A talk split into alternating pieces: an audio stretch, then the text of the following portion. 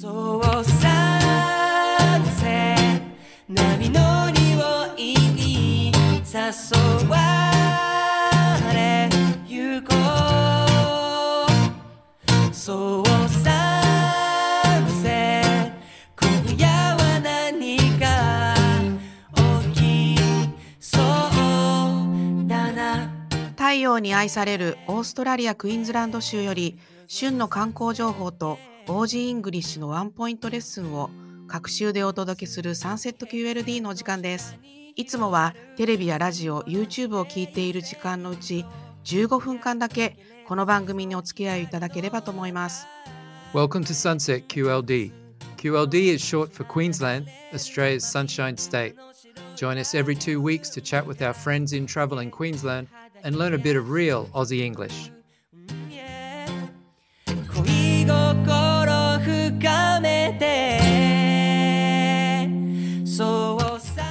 さんこんにちは。クイーンズランド州政府観光局の柴翔こと柴田ではない田村です。シーズン5の4回目の今回は、今週も再登場いただきます、ケアンズ観光局のサムさんにお越しいただきました。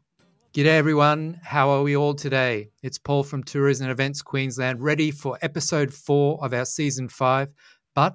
Mitsue, we must tell our listeners why Sam is our surprise guest. We were scheduled to have the fabulous Fukushima sisters as advised at the end of last episode, but they've had to postpone until a later date. So, Sam is here to save the day. そうでした。前回、今回のお客様は福島姉妹とお伝えしていたのですが、あいにく予定していた収録日にロケが入ってしまわれたということで、日を改めることになりまして、なんとサムさんに急遽お越しいただくことになりました。ということで早速お呼びしましょう。サムさんはーい、毎度です。ポールさん、タマさん、元気ですか元気ですよ。すいません。お忙しいところありがとうございます。ケアンズもいろいろと変わったと思いますけど、どうですかね、ケアンズ最近。Well, we had Yoshimi-san from the Gold Coast on the show recently talking about changes down there, Sam. So it's been a busy two years for Cairns too, I imagine. はい、そうなんです。あの、もうこの2年間でもいろいろケアンズも発展して、で、やっぱり最大のニュースは、あの、えっ、と、VA、VA がですね、えー日本から就航したというのが一番ビッグニュースかと思います。VA っていうのは皆さんご存じない方、バージンオーストラリア航空のことですね。はい、えーそうなんです。バージンオーストラリア航空が、えー今年の6月に羽田空港からケアンズに直行便が、えー毎日就航することになりました。えーすなわち今まで飛んでいた、飛んでいるジェットスター航空の成田からの直行便、これも毎日ですね。それから関西空港から、これも同じくジェットスターで直行便。これもだいたい週5便から、え繁忙期はえ毎日と合わせて、なんと3つの、えー日本の空港から直行便が飛んできてる。もうとっても、とってもハッピーな状況になってます。そうですよね。VA の新規就航はケアンズにとってはビッグニュースだと思うんですけども、既存のジェットスター航空の復帰もありがたいですよね。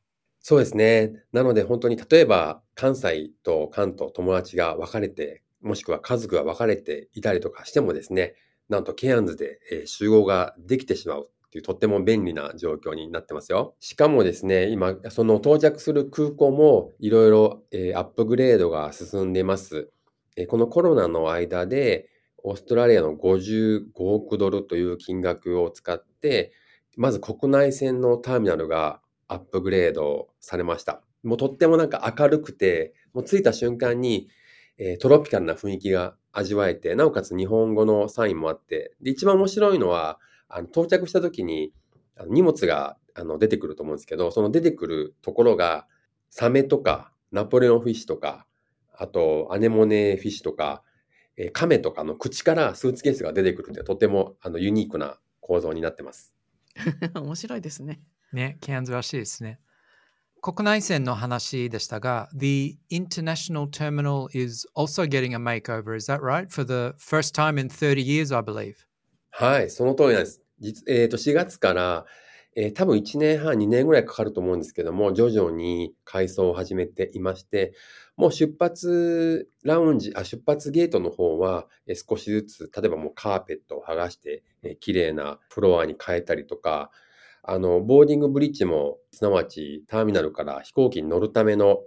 橋ですね。まあ、そういうものも変えていったりとか、結構大掛かりな感じの工事が今始まっているので、まあ、どんな風に変わるのか、日本人のお客様が到着して最初に着くのが国際線ターミナルなので、えーとっても我々も楽しみにしてます。そして今、日本人なんですけども、えー日本からの渡航者数はいかがですか？日本人が戻ってきてるんですか？はい、これも嬉しいことに、今年は、えっと、2月ぐらいか少しずつ、2月ぐらいで46%ぐらいだったのが、6 5月、6月には70%まで復活して、7月速報値なんですけども、19年比でほぼ元に戻ったぐらいの数字になってきています。で8月も、えー引き続き日本人の方たくさん来ていただいたので、まだ数字は出てないんですけども、周りのオーストラリア人の友人とか友達から、なんか日本人よく見るようになったねって言われて、えーとても、えー嬉しい、えー感じで今は流れてますね。なるほど。まあ、これからもっと多くの日本人の方にお越しいただきたいところではありますけど、これから年末に向かって、日本とは逆のケアンズではどんどん真夏に、もうめっちゃ夏の真夏に向かっていくわけですけど、これから数ヶ月間のケアンズの目玉、いくつか教えていただけますか？はい、そうなんですよ、田村さん。まさに今、ケアンズ、常夏のケアンズなんですけども、今、夏からめっちゃ夏に向かって、ケアンズは、えー季節が変わってきてます。まあ、もともと季節は夏、夏、めっちゃ夏、めっちゃ夏なので、いつも暖かいんですけども、えーなんと、えーまずそうですね、最初の目玉は、えーまずは、えーサンゴの産卵、年に1回しかないサンゴの産卵ですけど、実はこれも、えー今日情報取り立てほやほやなんですけども、まあ、こちらがオンエアされるすぐ後ですね、えーサンゴの産卵のツアーが開催されます。え1回目が11月の3日、そして2回目がちょっと離れて12月の2日と12月の3日に、えーサンゴの産卵を見に行けるであろう夜のダイビングのツアーがケアンズで開催されます。それは宿泊型の、えー停泊型のツアーですか？それとも日帰り？オーバーナイトですか？えーと、夕方5時ぐらいに出て、多分夜9時、10, 10時、11時ぐらいに帰ってくるツアーなんですけど、ポールさんは行ったことないですか？サンゴの産卵。私は一度も行ったことないんですよ。まだ未経験です。はい。これはね、もう本当にスペシャルで、ま今年満月が10月の29日、11月の27日ってあるんですけど、その満月からちょっと数日経った時で、えー今年はちょっと変わってて、11月3日と12月の2日3日に1ヶ月間置いて、まあ、多分12月の方が産卵されるだろうと言われていて、毎年そうですね、本当数百人の方しか体験できない、とってもスペシャルな大自然の一大イベントになってます。うん。まあ、グレートバリアリーフはあの生きてるものっていう証ですね。いや、もう本当そうですね。で、去年は、その中でも産卵が夜起きて、その次の翌朝、えー観光客の方にも人気のフランクランドと1日100人しか上陸できない無人島なんですよ。なんとその砂浜にサンゴの卵がいっぱい流れ着いたんですよ。で、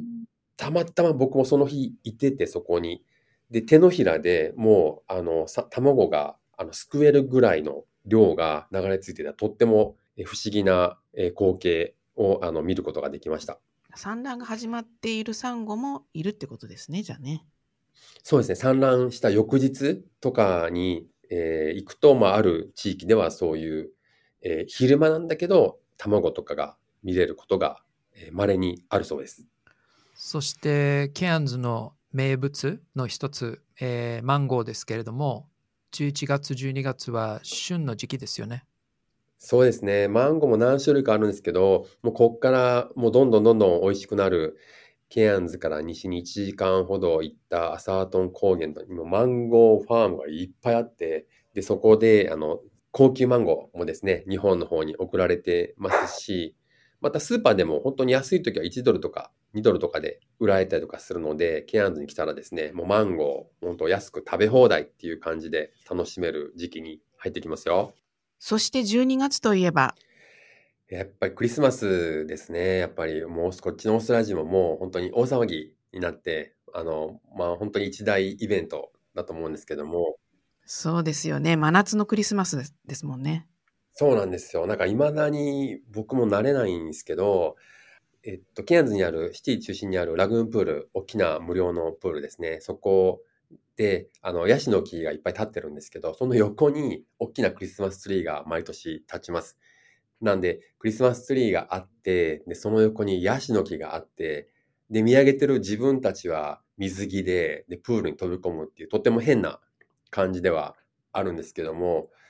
えっと、真夏のクリスマス、お二人も最近ちょっとまだ来てないんじゃないですか？そうですね。私は長いこと言ってないんですけれども、今年の年末年始はオーストラリアに帰る予定ですよ。So I'll be coming home for the first time in a couple of years for an Aussie Christmas. Excellent. You should be here for at least for a few days. Unfortunately, I'm not going to Cairns. I'm going to visit my dad who lives on the Fraser Coast. お許しください。そうか。じゃあ、ちょっとまた来年に、ねしょうがないから来年に持ち越しですね。でも、そうですね。こっちのクリスマスは本当なんか、あの、変わった雰囲気ではあるんですけど、とても明るくて、で、えーただ、サンタさんもちゃんと来て、で、ニュースとかでは、あの、サンタクロースさんがヨーロッパから来て、フィンランドの方から来て、ずっとオーストラリアを一周していくのはニュースでやったりとかもしますね。うん。で、クリスマスが過ぎると、12月31日。そうですね。あの、31日の大晦日の日は、ケアンズでも花火があって、で、みんな海沿いのところに集まって、さっき言ったラグーンプール、またホテルの上の階とか、えールーフトップバーとか、そういうところから花火を見て、実は花火2回ありまして、8時とか8時半ぐらいにやる、まあ、いわゆる子供も見れる時間にやる花火と、あと、それから、えー午前0時、本当に年が変わるときにやる花火と2回ありますね。で、本当に地元の人たちもいっぱい海辺に出ていくんですけど、なんかいつも思うんですけど、クリスマスとなんかお正月が日本とちょっとイメージが逆かなっていうふうに思ってます。あの、こっちで言うとクリスマスがオーストラリアでは家族と過ごす大切な時間、まあ、日本でいうお正月みたいな感じで、で、年末年始は、えー彼氏、彼女となんかデートしたり、友達と遊んだりとか、まあ、日本のクリスマスどっちかというとそっちかなっていう気はするんですけど、どうですか？両方してるポールさん。私はだいぶオーストラリア人離れしてきてるので、ん もう日本日本人の感覚の方が多分馴染んでると思うんですけどね。でも、そう、そうかもしれないですね。うん。そうですよね。ね、カウントダウンとかであるんですもんね。日本がね、行く年来る年の番組が始まって、お寺の鐘が鳴る頃、そちらは大騒ぎですね、もうね。大騒ぎですね。みんなカウントダウンして、はい。で、周りのたあのパートナーいる方も抱き合ったり、キスしたりして、あの調子に乗ってると知らない人と抱き合ったりとかする方もいらっしゃいますね。はい。はい。あの、翌朝スマホで見て、この人誰やろう？みたいな感じになったりとかしますね。はい。想像つきます。少し話が変わりますけれども、先ほどあのサムさんにあのサンゴの産卵、えーに案内していただいたと思うんですけれども、ケアンズではかなりあのサンゴのあの保全、保護に力が、えー入れられると思うんですけれども、最近そのケアンズで行われているサステイナブルな取り組みについてお話しいただけますでしょうか？はい、ありがとうございます。あの、去年の暮れのリサーチで、この36年間で、えーグレートバリアリーフのサンゴの状態が今一番いいというふうに言われてますね。ただそれでも、サイクロンとか来てしまったりとか、サンゴが壊されることもあるので、まあ、そのいい状態にあぐらをかくのではなく、常にサンゴ再生プログラムというのを、えーいろんなクルーズ会社がやっています。いろんな方法があるんですけども、まあ、一つ例を挙げると、えーそうですね、あのフレームに、えーサンゴの、え欠けたサンゴとかがあれば、それを巻きつけて、で、そのフレームごと海に沈めて、え再生させるっていう方法があります。で、早いところだと1年半で50%、3年間で80%ぐらいのサンゴの再生が見られるんですけども、まあ、そういうところで、日頃からサンゴを増やす。それで、あの、もし壊滅的な、例えばサイクロンとか起きた時でもですね、あの、すぐにまた戻せるように、え地上の方、例えばケアンズ水族館の方でもバイオタンクっていうのを作っていろんなサンゴ、400種類ぐらいのサンゴを育てたりとかしてますね。で、あの、実はケアンズに来てもらう、まあ、グレートバリアリーフに来てもらうお客様が、あの、払ってる、まあ、クルーズの費用の中には環境保護税っていうのが入っていて、もう皆さんがグレートバリアリーフに来てもらうだけで、その中の一部の費用から、グレートバレーフのサンゴの保全とか、そういう研究っていうあのお金が使われています。ですので、もう本当来てもらうだけで、実は、えサステナブルに、え皆さん寄与していただける、寄与していただいているっていうのが、えー、事実になりますので、本当にどんどんどんどん来て、どんどんどんどん、えー、サンゴ礁の発展、えー、サンゴの保全なんかに寄与していただきたいなというふうに思います。それは我々のホームページでもあのご紹介している情報で、あのー、ね、ぜひ来ていただいて、来ていただくことによって保護につながるという、なかなかちょっとね、あの、不思議な感じはしますけど、あのぜひ覚えておいていただければと思います。そうですね。あの、もう一番、あの、たくさん人が行くとこでも、せいぜい300人ぐらいですかね。あの、本当にオーバーツーリズムに全く悩まされることがない、本当にあの土地が広い、それからグレートバリアリーフが大きいというところで、あの観光地としてはとてもラッキーなあところだなというふうに思います。ありがとうございます。それでは最後になりますが、いつもお聞きしている質問。サムさん、お好きな Aussie English、もうね、オーストラリアに住まれて長いですけれども、何かありますか？はい。あの、この前回出させていただいた、この2年間で好きになったえー、フレーズがですね、あの、チャッカユイ、チャッカユイ。これ実は、あの、前回の、えー、出演させてもらった時に、ポールさんに教えてもらった言葉なんですけど、その後気に入ってちょこちょこ使ってます。皆さん何だと思います？この言葉。私全然わかんなかったんです。What does chaka yui mean, Sam? チャッカユイ means なんか U ターン、U ターンする ?U ターンして、U ターンするみたいな感じ。えっ、ー、と、他の言葉で言うと、メーカー U ターンと同じですか、ポールさん。そうです、そうですね。メーカー U ターンを意味します。はい。なんで、あの、オーストラリア人の方と車乗ってる時とかに、チャッカーユーヘイとか言ったりとかして、ちょっと笑い合ったりとかしてます。お気に入っていただいて光栄です。And what's another Aussie English example you have for us? もう一つは結構前からあの知ってたんですけど、あの、あの、レコン、I reckon、あの、っていうフレーズですかね。ちょっとビジネスの場ではあんまり使わないような、えー、気がするんですけども、友達同士で、I reckon なんちゃらかんちゃらとか、えー、いうふうに使ったりとかしますね。I reckon そうですよね。私も聞いたことあります。よく使われますね、うん、日常会話ですけどね。ということで本日はケアンズ観光局のサムさんにお話をお伺いしました。ありがとうございました。ありがとうございました。本当皆さんをケアンズであのお迎えできるのを楽しみにしてます。これからもよろしくお願いします。今回もお聞きいただきましてありがとうございました。さて次回は同じくケアンズにありますダンディーズレストランのあさみさんにお話を伺いいたします。Thank you for listening to today's episode. For our next show, we welcome Asami-san from Dundee's Restaurant. Because of sunset, yeah.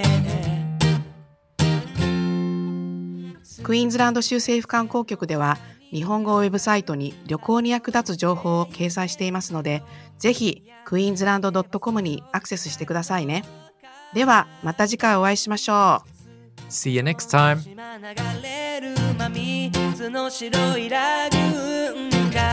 焼けた肌冷やしてく、うん yeah、恋